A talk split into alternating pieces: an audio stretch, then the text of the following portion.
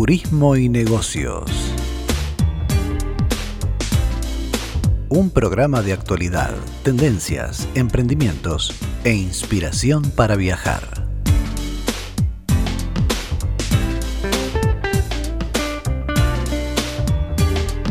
Con la conducción de Graciela Cutuli, Pierre Dumas y Livio González.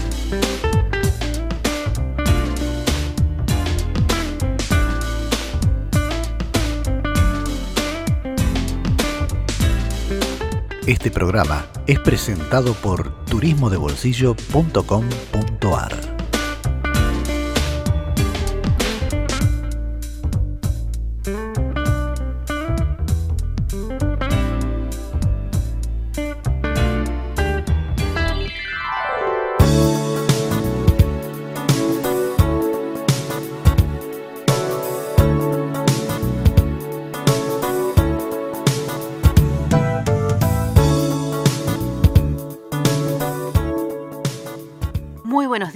bienvenidos a una nueva edición de Turismo y Negocios en nmmiami.com. Buenos días Pierre, buenos días Livio, buenos días oyentes. Buenos días a todos, buenos días Graciela, buenos días a Livio que está ahí pero no se quiere acercar al micrófono hoy, está cocinando en realidad en un rincón del estudio. Está cocinando los controles de este programa además y grabando eh, todos los detalles para que podamos reunirnos nuevamente con ustedes virtualmente eh, en estas épocas tan raras, tan complicadas ya estamos cerca eh, de fin de año, eh, todavía no sabemos, todo es incertidumbre para el panorama turístico y para el, resto también. Pensemos que empezamos con este panorama en el mes de marzo, recuerdo cuando decíamos que iba a ser por unos días, por unas semanas y bueno, eh, a punto de pisar noviembre y aquí estamos. Fueron meses y esperemos que no serán años por lo menos uno va a ser, pero esperemos que no sea más que esto. Y, las noticias están hablando de eh, vacunación, no vacunación, incluso con vacuna, el tiempo que eso va a llegar, llevar, eh, están laboratorios de todo el mundo haciendo experimentaciones y la industria del turismo en particular, que es la que nos compete, expectante, ¿no? deseando poder tener una respuesta porque el derrumbe económico que ha implicado es realmente importante y la segunda ola de esta pandemia está complicando el panorama más todavía de lo que ya estaba y eso realmente no es poco decir. Hoteles, aerolíneas, destinos turísticos, turismo de congresos y convenciones, eh, transportes de larga distancia, guías, no hay sector que no esté tocado y no hablemos de todo lo que implica también los restaurantes, los bares, la gastronomía, realmente eh, esperemos que la cercanía del fin de año traiga una luz de esperanza con todo esto, ¿no? Sí, si fuera poco, hay países como la Argentina, además se superpone sobre todo este panorama la política, que hace tanto más daño que la pandemia. Ah, no sé si tendremos una segunda ola aquí en América Latina, porque a lo mejor es la primera ola que se va a extender. En Europa quisieron creer que tuvieron una especie de, de pausa entre una y la segunda ola. No la tuvieron tampoco, porque hubo tantos Em, tantos contagios durante el verano, pero digamos que se enfocaron a las vacaciones, a, tratar de pensar que iba a ser mejor a partir de ahora. Y están hablando de segunda ola, en realidad es una sola ola que está... Claro, que estuvo más contenida, con las primeras cuarentenas se liberó, los casos volvieron a crecer y ahora el panorama está realmente preocupante desde todos los gobiernos europeos, esto se advierte, Italia, que fue uno de los epicentros, vuelve a ser España, mejor no hablemos, Alemania están preocupadísimos porque en unos días se llenan las terapias y todo el mundo sabe que cuando esto pase la situación es muy difícil de volver atrás. Francia está en cuarentena de nuevo, Inglaterra se resiste, pero está al borde también de establecerla nuevamente.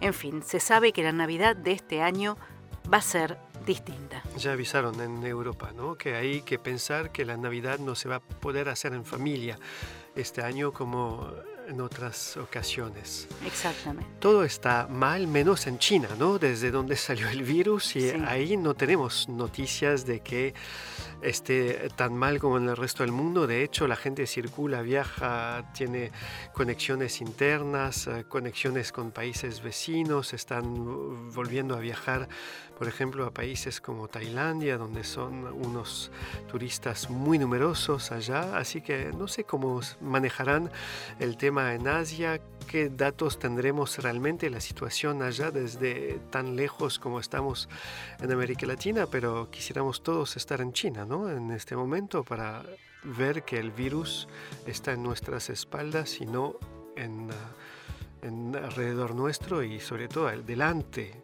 por como parece ser desde la Argentina, desde Estados Unidos, desde México, desde Colombia y todos los otros países del continente. Pero bueno, no vamos a hablar solamente de pandemia durante esta hora. De hecho, se siguen haciendo proyectos, se siguen avanzando con ideas, se siguen concretando um, ideas para fomentar el turismo. Es de esto que vamos a hablar dentro de un ratito. Vamos a llamar a Pablo Singerman, que es el flamante presidente para América Latina de OMET una nueva organización que va a estar a cargo de promover el turismo relacionado con la enología, o sea, el turismo del vino. Lo conocemos muy bien en la Argentina y en Chile también. Hay países, nos contará seguramente Pablo dentro de un ratito, que se están empezando a sumar a esta movida en América Latina especialmente, destinos como Uruguay, el sur de Brasil, Perú, no son destinos en los que pensamos cuando queremos hacer turismo de vino, pero pueden ser que en el futuro haya que pensar en ellos y no solamente en el Valle de Colchagua en Chile, en el Valle de Napa en Estados Unidos o en la provincia de Mendoza en la Argentina. Esto dentro de un ratito y también tendremos a Sonia que nos hará viajar hacia la isla Pingüino.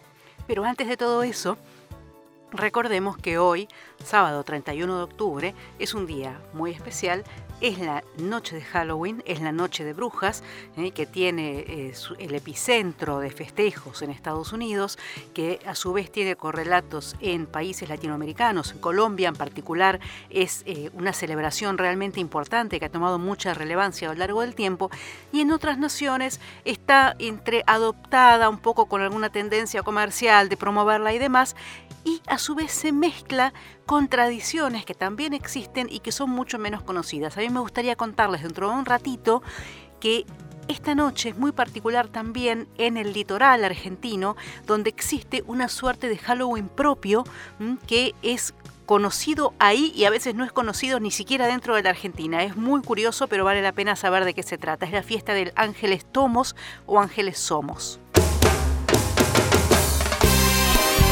Estás escuchando Turismo y Negocios por nmmiami.com.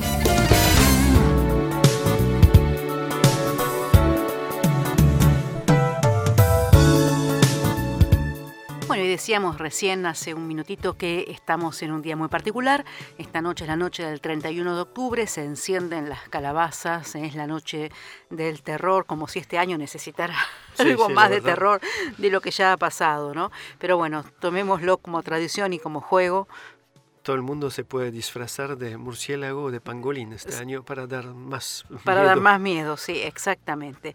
Pero bueno, tratemos de tomarlo con humor y como decíamos, esta tradición que tiene orígenes celtas, en realidad de la Noche de Brujas, tiene también eh, otras eh, formas de celebrarse en relación con el día, la víspera de todos los santos y el Día de todos los muertos, es muy conocida la fiesta mexicana, por supuesto, eh, pero hay un rincón de Sudamérica donde también hay una conmemoración que está relacionada, que tiene orígenes independientes, sin embargo, pero que tiene sus coincidencias y que es muy poco conocida incluso dentro de la Argentina.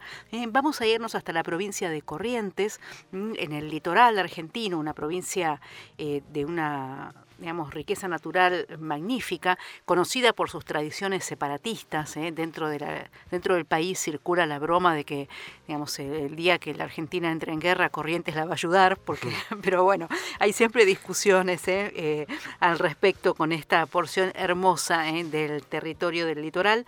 Mm, esto es en el noreste y muchas veces se habla, o lo hemos hablado acá, por el Parque Nacional Iberá, que protege un medio ambiente increíble de fauna, donde se puede ver capibaras o mm, carpinchos, que es el mayor roedor del mundo, yacarés, eh, o el javirú, que es la mayor cigüeña de las Américas, entre otras especies. Sí, el Libera es el segundo humedal de América Latina, luego el Pantanal, y es una de las mayores reservas de fauna que queda en el planeta. Uno va y realmente en un solo día ve, no sé, 50, 60 especies de aves, ve yacarés, ve mamíferos y todo esto sin moverse demasiado, incluso con un paseo en lancha de un kilómetro por los esteros, por los lagos y ve de, todo. De todo, de todo, es increíble.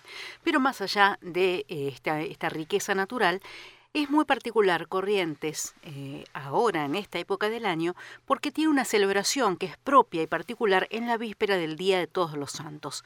Mm, em, en Corrientes, eh, los chicos en esta, en este día, en esta noche, se disfrazan de ángeles y salen a las calles para buscar las golosinas tradicionales de la región entre cantos y versos. Mm, algunos antropólogos que estudiaron especialmente esta celebración explican que tiene un arraigo muy profundo en muchas localidades del interior de la provincia de Corrientes. En la víspera del primero de noviembre y del 2 de noviembre, los familiares y los amigos de personas fallecidas van recorriendo casa por casa con cantos y con refranes. La mayoría de las veces en esas casas se los reciben con comidas o con dulces tradicionales o no tradicionales también. Esto depende un poco de que se esté más adentro en el campo o ya en las ciudades. Esta conmemoración se conoce como ángeles somos o bien ángeles tomos, ¿eh? porque hay como una disonancia que fue cambiando y bueno, ya uno pierde el origen de la palabra, pero se va conociendo de esta manera. Y tiene un origen que se remonta a los tiempos de la primera colonización hispánica, sin fechas muy precisas, porque es una expresión eh, popular de la tradición oral muy vivencial. ¿eh? Realmente hay que estar ahí para verlo y para creerlo. El primer día está destinado para recordar a los, bebés y a los niños que hayan, que hayan fallecido. Y es por eso que salen los chicos al pedir las golosinas al son de este pedido, ángeles somos. Al otro día salen los adultos a la tarde y esta vez lo que piden es, o lo que dicen es ángeles tomos o bien ángeles loros, porque como les decía, se va perdiendo el mm. sentido de la palabra y ya es una musicalidad distinta la que eh, vamos, se va transmitiendo. Mm, es eh, muy distinto de Halloween, a pesar de que tienen también muchos puntos de coincidencia. ¿Y por qué es distinto? Porque esta, Halloween, la, la Noche de Brujas, la fiesta de origen celta, tiene como una manifestación más fuerte de todo lo espectral o lo maligno, mientras en Ángeles Tomos los muertos son los familiares y son los guardianes de los parientes que han quedado vivos. Entonces los chicos, como contábamos, recorren las calles de las localidades correntinas como Caacatí y muchas otras más que tienen sus nombres de origen guaraní y salen a pasear con una pequeña cruz con flores y con estampitas y muchos vestidos de ángeles. En esto estaría más cercana entonces a la fiesta de los muertos de México, ¿no? que celebra también los parientes fallecidos. Exacto, tiene más vinculaciones, porque está más vinculada con el mundo hispano también y con mm. las raíces indígenas que tienen los dos países que con la tradición céltica que, se, que digamos, Estados Unidos ha heredado eh, de los países europeos. Entonces los chicos, como decíamos, los he visto realmente, es muy emocionante verlos, ¿no? Porque uno, digamos, no puede creer como lo compenetrados que están y lo alegres que están en ese día, ¿no? Y ellos van cantando, ángeles somos, ángeles somos, colación, colación, que es la golosina, la bendición de Dios. O bien, ángeles somos, ángeles somos, bajamos del cielo y pedimos limosna. Y entonces van pasando por las casas y les dan unas bolsitas con dulces, con caramelos, con pastelitos, con chipá, que es un pan de queso y em, fécula de mandioca muy popular en, esta parte de la Argentina, riquísimo además. Y en Paraguay también. Y en Paraguay también, exactamente. Es un poquito diferente, pero es prácticamente lo mismo porque todo está amalgamado por la tradición guaraní. ¿eh? y eh, a ellos agradecen esos regalos con versos, por ejemplo, esta casa es de Rosa donde vive la hermosa, o esta casa es de Manzanilla donde vive la buena familia. Mm. Y así van improvisando también versos casa por casa. Y ojo, ojo, porque si no les dan nada, los chicos también van a cantar, pero esta vez les van a cantar, por ejemplo, esta casa es de espinas donde vive la mezquina. ¿Mm? Así que tengan cuidado y tengan listos para esta noche si andan por ahí la bolsita de chipá y algunas otras golosinas. Después de este paseo por las casas, los chicos se reúnen en en la parroquia, ¿eh? donde también los celebran, y es tradicional que ese día no haya clase en la escuela, ¿eh? aunque la institución está abierta y los maestros están también, pero los chicos suelen no tener clase para eh, dedicar el tiempo a esta conmemoración tradicional. A la noche es el turno de los grandes. Son los adultos los que salen eh, con música, con canto, que se prolonga en serenatas en los patios de las casas amigas. Y en este caso es un, se hace un regalo eh, para los ángeles tomeros, eh, como les dicen, que bueno, ¿Qué es? Es una bebida alcohólica para brindar y tortas que se preparan especialmente para recibir a la gente que está celebrando. Y así se sigue toda la noche cantando y en serenata, a veces hasta el alma, para celebrar de una manera muy particular la fiesta de todos los santos. Poco conocido, pero que realmente está muy arraigado en esta parte de Sudamérica. Sí, la verdad que en la Argentina mismo, lo que decía hace un ratito, no, no se conoce esta tradición fuera de esa provincia. Exactamente, y lo más, eh, a mí me ha llamado siempre la atención, es que hay, eh, así como hay un movimiento, digamos, que ha empezado mucho por los colegios ingleses también, de eh, traer la tradición de Halloween, las películas, la cultura, digamos, masiva norteamericana que llega a todas partes, y un movimiento comercial, entonces en algunos lugares se va tomando, en otros más, otros menos, también es muy criticado, porque mucha gente no quiere que se imponga, digamos, esta tradición que se siente como ajena. Pero curiosamente, no se conoce la propia. Eso es lo más raro, que, porque qué mejor manera habría, si uno quiere contrarrestarlo, que poner de relieve esta fiesta de Ángeles Tomos, por ejemplo. Y sin embargo, lo curioso es que sigue siendo poco conocida dentro de la Argentina o fuera del litoral. Bueno, esta es una de las notas que tenemos desde los días pasados en el sitio y que podrán ver. Hicimos un par de notas con motivo de, Halloween. Está esta nota sobre esta tradición correntina. Y también hemos presentado una capilla que se dice que es la capilla de los geeks y de la cultura pop. Y es el lugar seguramente más propicio para celebrar Halloween dentro de una iglesia. Está en Francia y eh, hace unos años, en los años 90, ahora unos 20 años, tuvieron que restaurarla porque es un monumento histórico pero los escultores y el arquitecto a cargo de la restauración no encontraron ningún documento histórico, no, no, tenían planos, no tenían fotos antiguas para saber cómo era, las, había paredes muy desgastadas, no tenían idea de cómo habían sido las quimeras, las gárgolas, eh, todas esas figuras un poco inquietantes que están colocadas sobre los techos de las iglesias medievales en Europa, las iglesias góticas sobre todo.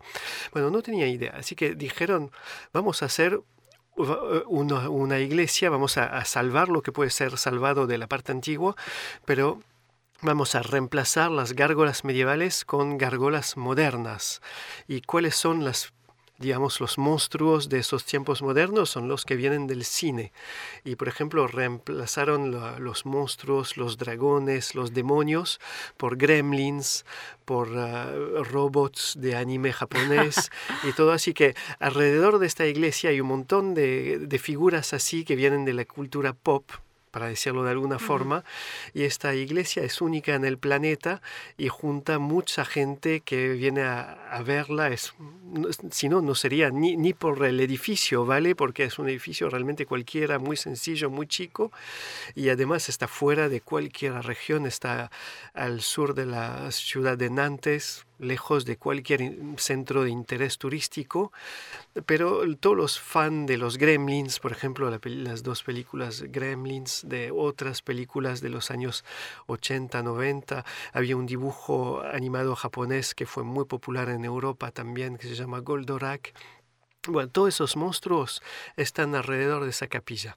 Si quieren verlo, fíjense en el sitio, es otra de las notas que hemos publicado esta semana en torno a las celebraciones de Halloween.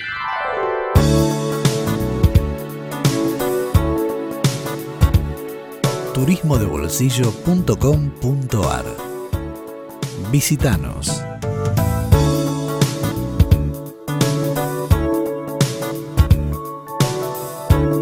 Estás escuchando Turismo y Negocios.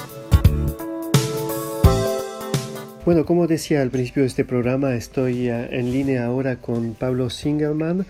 Es un economista reconocido en la Argentina, está a cargo de estudios turísticos muy importantes, de análisis de la plaza turística argentina y los presenta cada año en el Congreso Anual de la Cámara de Turismo, es también uno de los especialistas en la importancia del turismo en las economías de Latinoamérica y es el director para el continente de una nueva organización que se encarga de promover el turismo enológico en el mundo. Muy buenos días, Pablo. Hola, muy buenos días, Pierre. Un gran saludo para vos y para todos los oyentes de toda Latinoamérica. Bien, entonces vamos a hablar más que nada, no vamos a hablar tanto de economía, aunque seguramente sí a lo largo de esa charla, pero vamos a hablar sobre todo de turismo enológico. Primero nos va a contar qué es y qué representa este sector del turismo mundial. Bueno, el turismo del vino o turismo enológico realmente en algunos países del mundo, particularmente en algunos países de América Latina, es realmente muy importante. Eh, tengamos en cuenta que el consumo del vino en el mundo está creciendo año tras año, la calidad con la que está produciendo, en este caso América Latina, eh, sus vinos está creciendo año tras año, ya no solamente Argentina como, como quizás país líder en lo que es la producción de vino de alta calidad y su exportación, por supuesto Chile, eh, sino que también Perú, Uruguay, incluso el sur de Brasil, México, bueno, hay ya más países y cada vez más países que están trabajando con respecto a mejorar la calidad de su producción vitivinícola. ¿Y esto qué genera? Esto genera que muchísimas bodegas y viñedos en la región estén ampliando sus negocios, y esto ya sucede hace unos cuantos años, con el, eh, con el agregado de eh, algún tipo de hotelería o de alojamiento de alta calidad, algún tipo de eh, incorporación de experiencias gastronómicas con restaurante de alto nivel, con lo cual esto es lo que empezó también a desarrollarse y a lo que llamamos turismo del vino o turismo enológico. Y la realidad es que está funcionando ya en el mundo entero, viene funcionando en, la zona de Napa en, en, el oeste de Estados Unidos, en el sur de África, en la zona de Stellenbosch en Sudáfrica, ni que hablar, por supuesto, en España y en Francia y en Italia, bueno, por nombrar solo algunos países, ¿no? Con lo cual, realmente termina siendo uno de los segmentos de la industria del turismo que mayor impacto y crecimiento está teniendo en los últimos años y que genera impacto económico positivo, muy positivo, en las regiones a donde llega este tipo de turismo enológico, porque es un turismo de alto nivel y alto poder adquisitivo. Y suma esto que genera que haya más noches de estadía y genera que haya más gastos, no solamente por el consumo de vino y de gastronomía, sino también en gastos de todo lo que tiene que ver en la región donde se encuentra eh, ese emprendimiento. Por eso se crea esta, esta nueva Organización Mundial del Turismo del Vino, UOMET, Organización Mundial del Enoturismo, que en la presentación oficial eh, va a ser el jueves de la semana que viene, jueves 5 de noviembre, eh, y bueno, y tengo el honor de que me hayan convocado para ser el, director para Latinoamérica de, esta nueva Organización Mundial del Enoturismo. Bien, decía hace un ratito que los países más importantes en el continente eran Argentina y Chile por su producción, pero que se están sumando nuevas regiones productoras o países que ya producían pero que están mejorando su calidad. ¿Esto se, se debe a qué? ¿Se debe a que se trabaja mejor sobre las cepas de de vides se debe al eh, cambio climático que permite cultivar eh, uvas en regiones donde era imposible antes. ¿Cómo, se organiza? Exactamente. el cambio climático contribuye, la incorporación de conocimiento y la inversión acerca de las nuevas tecnologías para producir distintos tipos de cepas en suelos que antes se suponía que no estaban capacitados está generando que esto ocurriera. Caso del Uruguay, por ejemplo. Bueno, en, Argentina eh, hay una bodega que está instalada en una ciudad que se llama Mar del Plata, que es una ciudad eh, de la costa atlántica argentina, ¿no? En la provincia de Buenos Aires, con lo cual, ¿quién pudo haber pensado alguna vez que podía existir una bodega eh, a, metros del mar, ¿no? Mm. por los suelos, me refiero. Por, por, bueno, una cuestión climática, una cuestión de vientos, una cuestión eh, de trabajo en calidad y de inversión en tecnología, lo está logrando. Lo mismo está pasando en el Perú, en la zona de, eh, de Pisco, ¿no? que es una zona muy conocida porque el nombre Pisco es, es el nombre de otra bebida, ¿no? Bueno, la zona de, de Pisco está también generando cantidad de bodegas que están aprovechando esta inversión, estos cambios en la temperatura y el tema de la inversión en tecnología, con lo cual es sumamente interesante. Vemos que muchas bodegas se están uh, abriendo también al turismo eh, es por necesidad, por gusto, eh, representa el turismo un aporte, digo, lo que comentaba recién, la apertura de restaurantes, algunos tienen un hotel también dentro de sus bodegas. Eh, ¿Es una necesidad o es más bien una, como una especie de, de, respuesta al pedido del, del público de, de articular producción y servicios? Bueno, la respuesta es que ambas. Hay algunas, hay algunas bodegas para las cuales eh, representa un ingreso económico importante, con lo cual es una nueva unidad de negocios, eh, para nada despreciable, por el contrario, donde no solamente terminan vendiendo vino, sino también lo que sería la recorrida recorrida por la bodega y por la cual obtienen un ingreso por esa recorrida por la bodega de los grupos turísticos, sino que además la incorporación del área gastronómica también hace que sea una nueva unidad de negocios en términos de empresariales. Pero también existe aquellos que, teniendo la posibilidad de darle visibilidad a su bodega, también hace que haya un fortalecimiento de la marca de esa bodega con, eh, con un mayor conocimiento de sus vinos y de sus, y de sus etiquetas, ¿no? Eh, esto también genera eh, en el turista, pensemos que hay algo importante.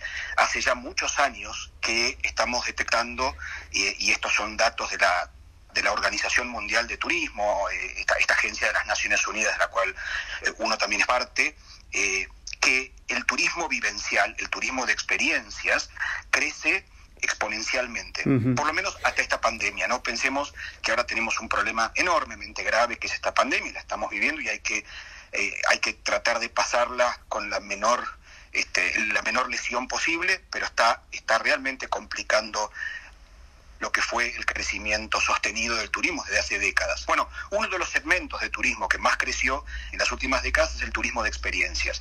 Y por supuesto, cuando hablamos de turismo de experiencias, hablamos de turismo no solamente visual, sino sensorial. El, ver, pero también el oler, el disfrutar, el, el saborear un vino o el saborear una comida. Esto también es parte del turismo de experiencias. y es por esto que ha crecido tanto el turismo del vino en la región. Perfecto, sí, totalmente. estoy pensando en una región argentina como la, de Mendoza, pero hay otras que se están abriendo a este tipo de experiencias. En Córdoba, por ejemplo, en Entre Ríos, el Valle de Colchagua en Chile, también mencionaba Pisco hace un ratito en Perú. Y ah, como en el resto del mundo, tenemos entonces clásicos de la producción vitivinícola en América Latina y estaba hablando de nuevos destinos. ¿Cuáles serían los um, próximos destinos o los lugares que hay que tener en la mira y que se convertirán en uh, como referentes del uh, turismo enológico a futuro en el continente? Bueno, me parece que México es un destino importante a tener en cuenta. El Uruguay, que está trabajando muy bien eh, con la uva Tanat, eh, incluso en el sur de Brasil, me refiero a los nuevos, ¿no? Eh, el sur de Brasil, en la zona Río Grande do Sul, ya están empezando a ver bodegas en zonas montañosas, con, con, una, con una, este, una correcta distribución de temperatura y altura. bueno, como decías en Perú, en Chile mismo otras regiones que no son solamente la de Colchagua, en Argentina, que decías no solamente, por supuesto, Mendoza, que es líder en Argentina, sino San Juan, Salta, eh, Córdoba, Santiago del Estero tiene una bodega que está, está trabajando muy bien con el tema del, vino y con el turismo del vino. Eh, la Pampa, bueno, hay provincias que uno no creyó, ¿no? Los vinos del sur, Neuquén, Río Negro, eh, es, es, realmente interesante ver cómo nuevas regiones están queriendo incorporar a este segmento del turismo enológico. Al mismo tiempo que está creciendo el turismo enológico eh, en todo el mundo, creo que es una tendencia mundial también, está creciendo el turismo, la degustación de, en torno a destilerías de cerveza. Están haciendo eh, este, con, este congreso y esta organización mundial del enoturismo, OMET, para tratar de dar una respuesta a este oje de lo que sería la competencia directa, que es la, cerveza. En algunos países incluso la el consumo de vino estuvo decayendo un poco eh, frente al consumo de cerveza. No, no, no, nosotros no estamos midiendo, pensemos que por ahora estamos trabajando con el turismo del vino, eh, estamos tratando de generar, que es uno de los objetivos de, de nuestra organización mundial, eh, que haya un entendimiento eh, gobierno-gobierno, privados-gobierno, privados-privado, y fundamentalmente de esto nos vamos a ocupar, pero con respecto al turismo del vino, ¿no? Eh, vamos a tratar de favorecer y de, y de fomentar fundamentalmente a través de la academia, porque también estamos creando la Academia Mundial del Turismo del Vino para que a través de la academia tener el, el observatorio económico mundial del turismo del vino para poder estudiar el impacto económico que tienen los distintos países y en las regiones y poder comparar los resultados con una única metodología en todos los países para que sea comparable los resultados, ¿no? Y que haya capacitaciones, capacitaciones en calidad, capacitaciones en cómo profundizar y cómo generar emprendimientos, nuevos emprendimientos, mejorarlos. Por eso eh, esta nueva organización con esta academia nos parece que va a funcionar y que una vez que pase esta locura de, la pandemia, eh, uno de los segmentos que es el turismo de experiencia y al aire libre, que es uno de los puntos claves del turismo del vino, puede ser uno de los primeros segmentos en recuperarse. Bien, y eh, con entonces toda esta movida van a organizar la primera reunión, me imagino que va a ser virtual la semana próxima y cómo va, qué se va a debatir, cuál, cuáles van a ser los grandes ejes de este evento, quién va a participar, qué países, qué participación, qué importancia tiene América Latina dentro de esta movida. Bien, el día jueves de la semana que viene, jueves 5 de noviembre, va a ser la presentación oficial por supuesto vía, vía Zoom, vía streaming también para todo el mundo. Y va a haber una, una exposición, va a durar alrededor de una hora y va a haber una exposición del presidente, de José Antonio Vidal, que es el, el presidente de la Asociación Española de Turismo del Vino, a su vez el nuevo presidente de esta Organización Mundial del Turismo del Vino, y vamos a exponer unos minutos cada uno de los directores regionales, de cada uno de los, de, los integrantes de esta OMET, eh, estoy yo por Latinoamérica, va a haber mi colega de Asia, de Europa, de, África, de América del Norte, de Oceanía. Bueno, cada uno de los directores regionales va a exponer algunos minutos con algunos de los puntos que te, que te conté y te adelanté yo acá en esta entrevista. Así que vamos a contar algo y va a ser un poco este, el corte de cinta y el lanzamiento oficial y a partir de ahí vamos a comenzar a trabajar con los gobiernos y con, y con las bodegas y con todos los, los actores del sector privado para ir incorporándolos a, nuestra organización mundial. Bien, este evento se repercutirá después cada, con cada año, cada seis meses. La idea es eh, hacer también como presentaciones oficiales de este observatorio que mencionaba recién. De la misma manera, me imagino que está llevando a cabo el Observatorio del Turismo aquí en la Argentina. Exactamente, exactamente. La idea es replicar este, este encuentro anual. esperamos que el año que viene poder hacerlo presencial en alguno de los destinos del mundo y que sea un gran evento presencial, ojalá, ojalá sí pueda ser. Por supuesto que en el medio va a haber eventos regionales, vamos a trabajar con el fortalecimiento de, del turismo del vino en cada una de las regiones y habrá eventos particulares durante el año eh, en algunos de los países que integran la región y por supuesto que también habrá capacitaciones donde donde trabajará muchísimo la, academia con este observatorio mundial, ¿no? Bien, y del evento de la semana próxima van a participar entonces los miembros de esta nueva organización, que me imagino que son bodegueros, funcionarios, ¿cuáles son uh, los representantes? Perdón? No, no, no, no, no todos, no todos, sino que fundamentalmente profesionales relacionados con la industria del turismo del vino. Eh, no todos los bodegueros son especialistas en turismo eh, y no todos los especialistas en turismo son especialistas en turismo del vino, con lo cual sí, lo que nos hemos unido en, esta Organización Mundial del Turismo del Vino somos eh, especialistas que en cada una de las regiones pudimos sintetizar lo que sería la experiencia de especialistas en turismo con especialistas en turismo del vino en particular. Y el objetivo entonces es fortalecer esta rama del turismo, tratando de convencer a más bodegas de abrirse al turismo o de mejorar o ampliar las experiencias de las que ya están trabajando en este sector. ¿Cuáles serán sus próximos, uh, digamos, direcciones de trabajo? Exacto, ambos, ambos. Es eh, tratar de mostrar, más que convencer, es mostrar resultados positivos de cómo eh, colegas bodegueros y, locales gastronómicos eh, han tenido éxito, poder mostrarlo, poder fortalecer en términos de calidad a través de capacitaciones y de inversión a aquellos que ya están abiertos al turismo del vino y aquellos que no, es esto, mostrarles las experiencias de quienes lo han logrado, porque cuanto más se involucren en mejorar su calidad, teniendo en cuenta, además de lo que significa el cliente ¿no? y el turista, que son turistas en general de alto nivel de conocimiento y que eh, exigen altos estándares de calidad. Bueno, con estos estándares es que vamos a trabajar eh, a partir de la creación de la Organización Mundial.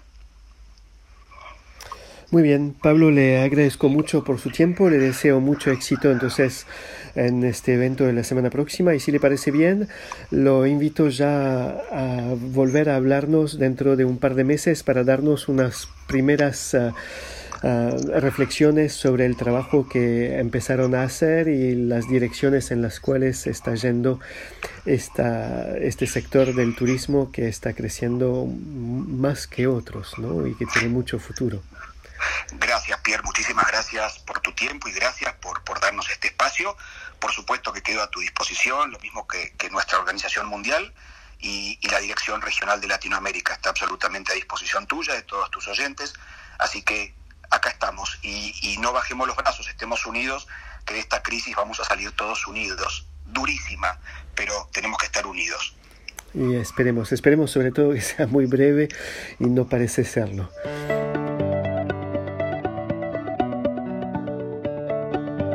Aquí en nmmiami.com estás escuchando Turismo y Negocios.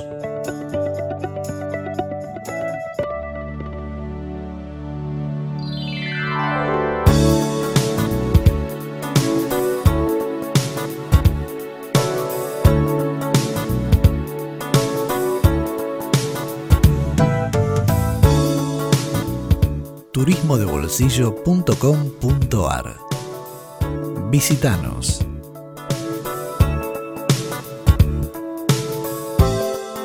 Saben que nos pueden seguir en todo momento 24/7, como dicen los influencers en las redes sociales, en eh, nuestra web turismodebolsillo.com.ar y también en las redes, estamos en Instagram, en YouTube, en eh, Facebook. ¿Algo más, Graciela? ¿Me olvidé de otros? No, no, estamos ahí, pero los invito especialmente esta semana a Instagram para que sigan una serie eh, con muchas curiosidades del mundo de los viajes, del turismo y del mundo en general. ese sabía que, si quieren sorprender a los amigos con detalles desconocidos de lo más diversos, síganos en Instagram, ¿eh? es arroba turismo de bolsillo. Sí, algunos datos que caen bien para como impresionar a los demás en medio de la cena. ¿Saben qué? Bueno, fíjense en esta serie de Instagram que estamos publicando. Si no los invitan más a cenar, bueno, ya saben por qué era. Y en cuanto al sitio, hemos publicado varias notas en turismodebolsillo.com.ar. Hablábamos de las que tienen, hacen referencia a Halloween hace un ratito, pero no solo de Halloween hemos hablado durante esta semana. Por ejemplo, Hemos ah, presentado eh, temas de ambiente como venimos haciendo desde hace siempre y les mostramos una foto que es muy impactante del río más contaminado del planeta. Está en Indonesia, por suerte, por una vez no es América Latina, que en estos casos muchas veces recae sobre el continente cuando se queman bosques, por ejemplo, cuando desaparecen especies de animales, siempre todo el mundo es América Latina, América Bueno, por una vez es en Asia que pasó esto, pero es impresionante este río. Hablábamos de esto porque las autoridades decidieron limpiarlo y decir, estamos hartos de que digan que en Indonesia este el río más mm. contaminado del planeta, así que prometieron que la gente va a poder bañarse vuelta dentro de un par de años. Miren la foto y deducirán por ustedes mismos si dentro de un aunque sean cinco años, seis años, si alguien podrá bañarse ahí eh, después de una limpieza, más que una limpieza, habría que hacer un río de vuelta.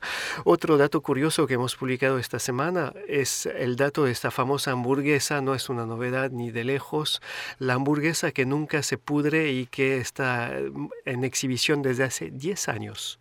Es en Islandia cuando cerró la cadena McDonald's, ahí cuando hubo esta famosa crisis financiera en Islandia, cuando el país casi derrumbó, dejó de existir, la cadena McDonald's cerró sus, los tres locales, creo que tres tenía en ese momento en todo el país, y uno de sus clientes fue a comprar una de las últimas hamburguesas que fabricaron, que vendieron ahí, y en lugar de comérsela dijo, a ver, yo siempre escuché que las hamburguesas de McDonald's nunca se pudren y todo, voy a ver si es cierto.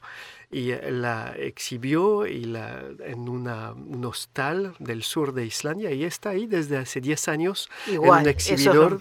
Sí, esto es lo increíble. No pasó nada. Tanto las papas fritas como la, el pan y la, la, feta de carne están igual. se lo mostramos en, la, en una nota del sitio. Des una vuelta entonces para visitarnos en turismodebolsillo.com.ar. Estás escuchando Turismo y Negocios por nmmiami.com.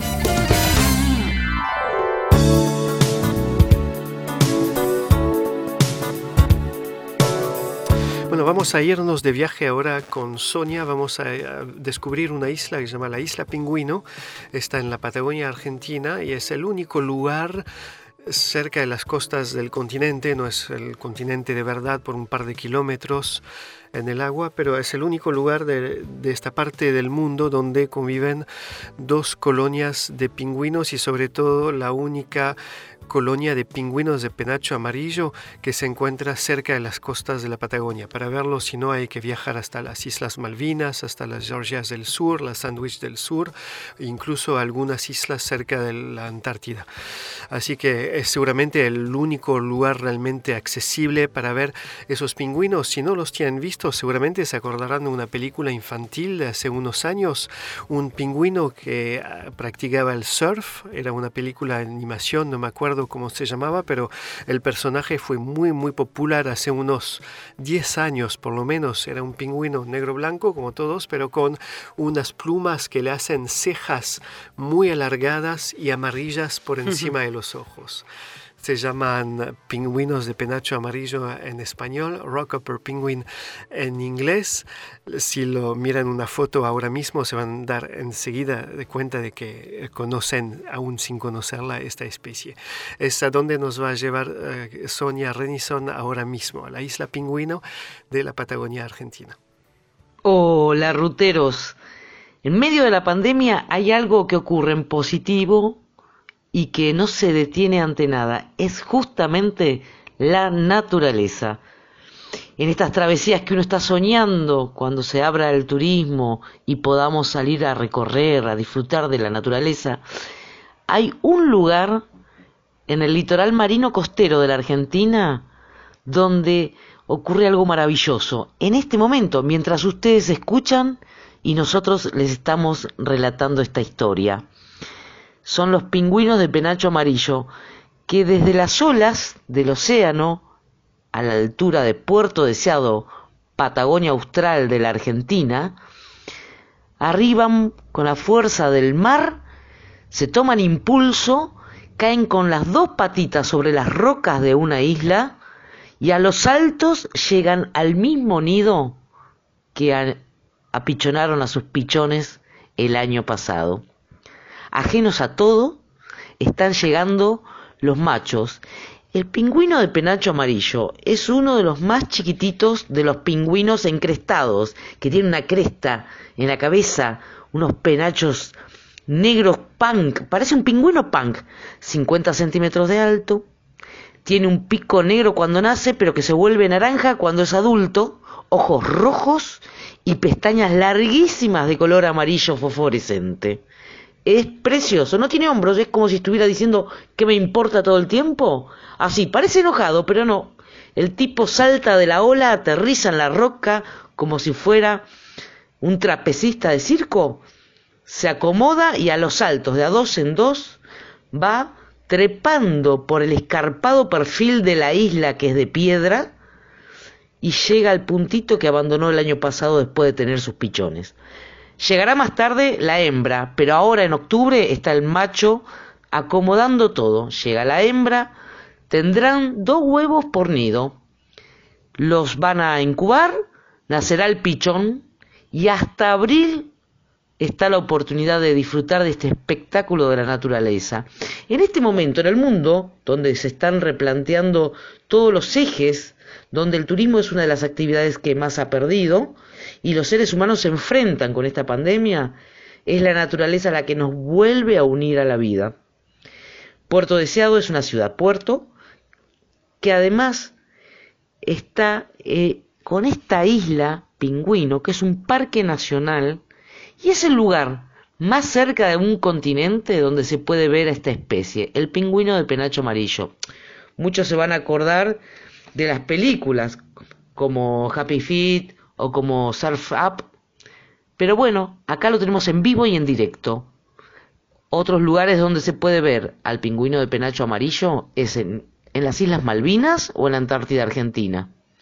Pero en esta Patagonia Austral, Argentina, en la provincia de Santa Cruz, a solo 20 kilómetros del pueblo de la ciudad puerto de Puerto Deseado, es un paseo en lancha es una excursión de todo el día porque uno llega a la isla, que imagínense este parque nacional con todos los peñones, islotes y la isla, y esta isla pingüino, que es la más grande, alberga más o menos unas más de 159 mil hectáreas. Son 20 kilómetros de mar argentino, océano puro, ¿eh? Así que en, en unos Zodiac sumamente cómodos y potentes, con expertos en naturaleza, que son los guías que van a conducir en estas empresas con más de 15 años de experiencia, llevan a los viajeros, a los turistas, hasta esta isla pingüino, hay que desembarcar con mucha destreza. Y miren qué colosal, en la misma isla conviven una colonia de pingüinos de Magallanes, aquellos que descubrió Hernando de Magallanes en 1520 cuando dio la vuelta al mundo y que justamente ahora estamos cumpliendo los cinco siglos. Pero bueno, estamos hablando de la isla Pingüino. Vamos a llegar, nos acomodamos, estamos cómodos, vamos caminando por un sendero demarcado con piedras para no intervenir en las especies que pueblan este peñón de roca pura. Así que ahí está la colonia primero de pingüinos de Magallanes, que tienen sus características propias, que es más común de ver en la Patagonia Argentina, y luego de unos 500 metros de caminata tranquila, vamos a llegar a las ruinas del faro de Isla Pingüino. De 1905 ya no funciona, pero en su momento aquí hasta, hasta se desarrollaba la explotación del aceite de pingüino y de, y de lobo marino. Estamos hablando del siglo pasado. Ahora es un parque nacional.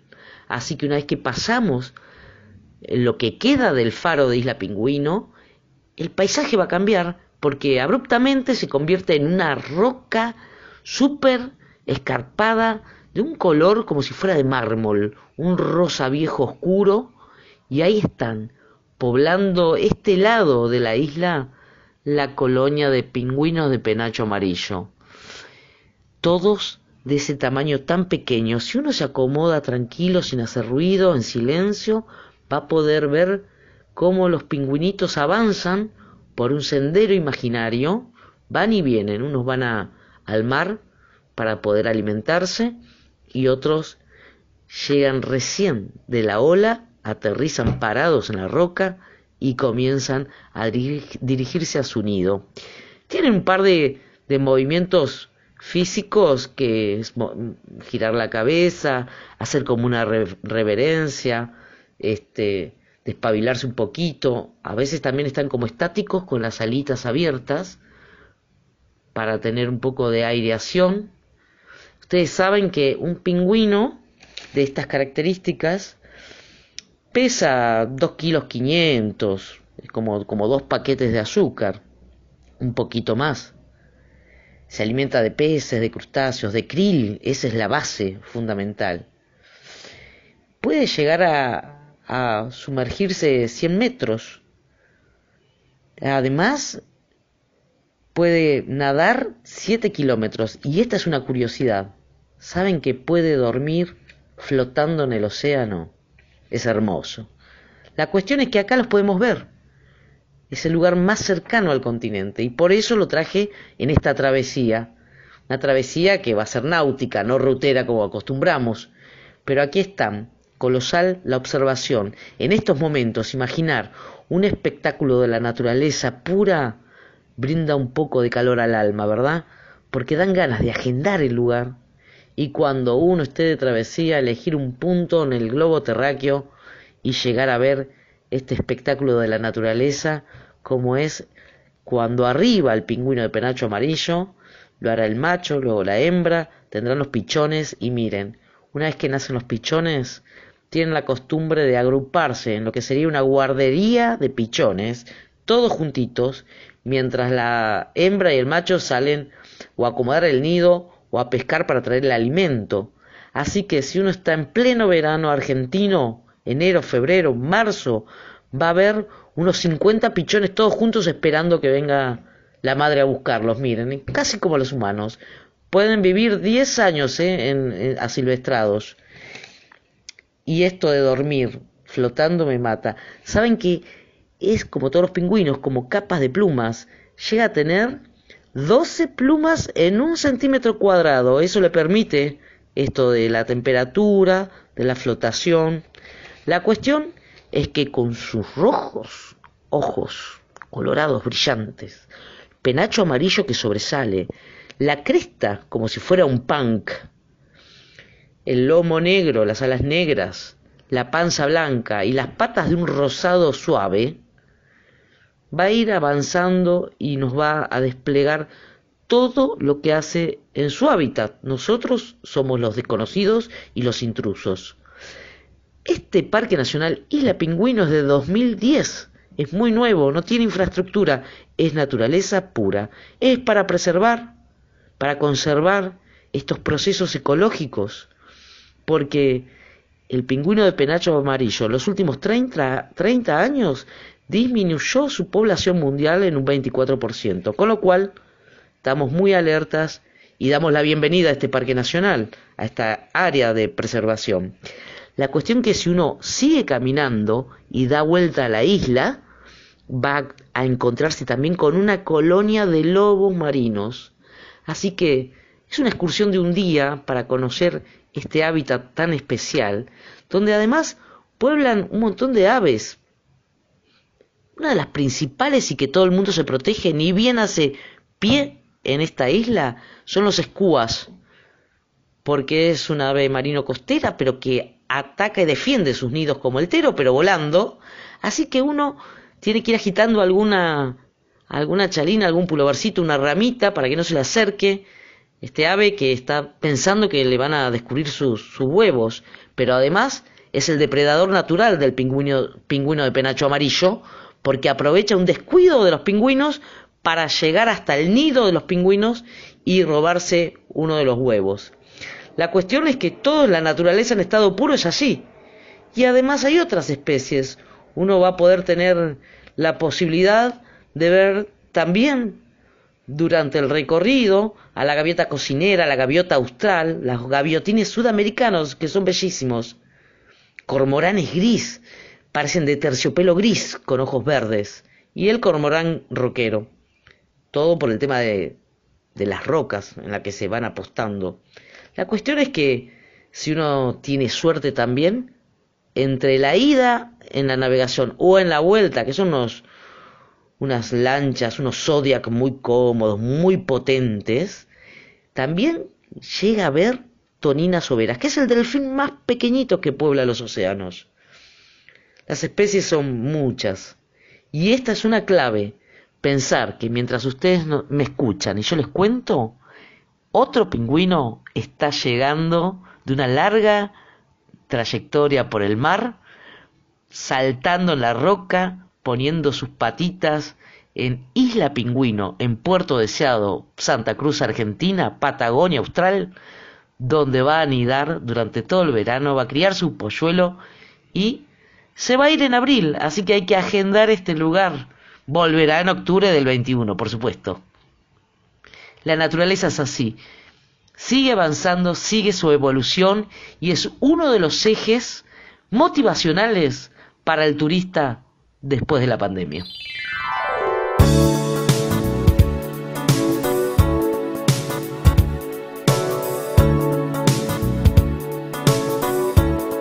Bueno, y estamos ya eh, casi casi sobre el final de Turismo y Negocios. Veo que ya están todos listos ahí, saliendo, disfrazados, pero momento, momento, que todavía falta un ratito para la tarde, no se apresuren y en sus casas preparen las golosinas para los que les tocan el timbre, ¿no?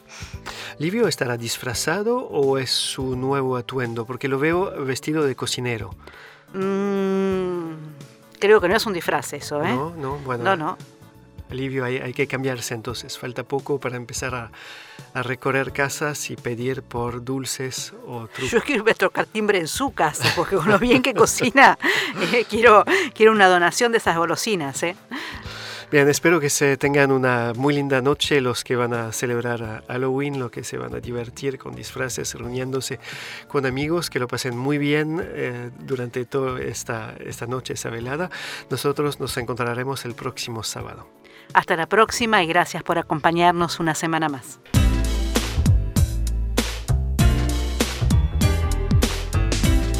Turismo y Negocios se despide hasta la próxima semana. Este programa fue producido por turismodebolsillo.com.ar.